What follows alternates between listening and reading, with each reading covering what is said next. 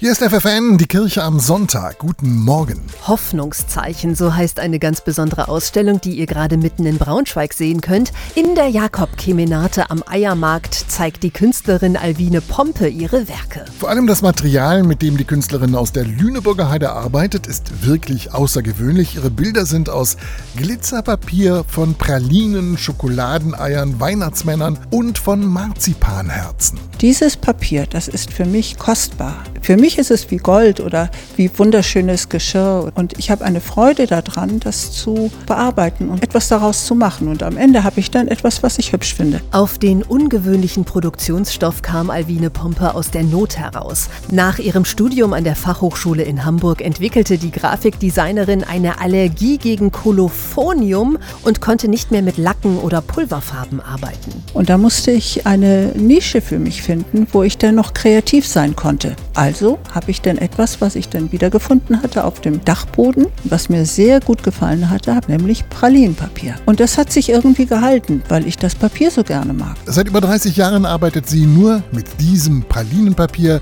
aber auch mit Gips und Buntstiften.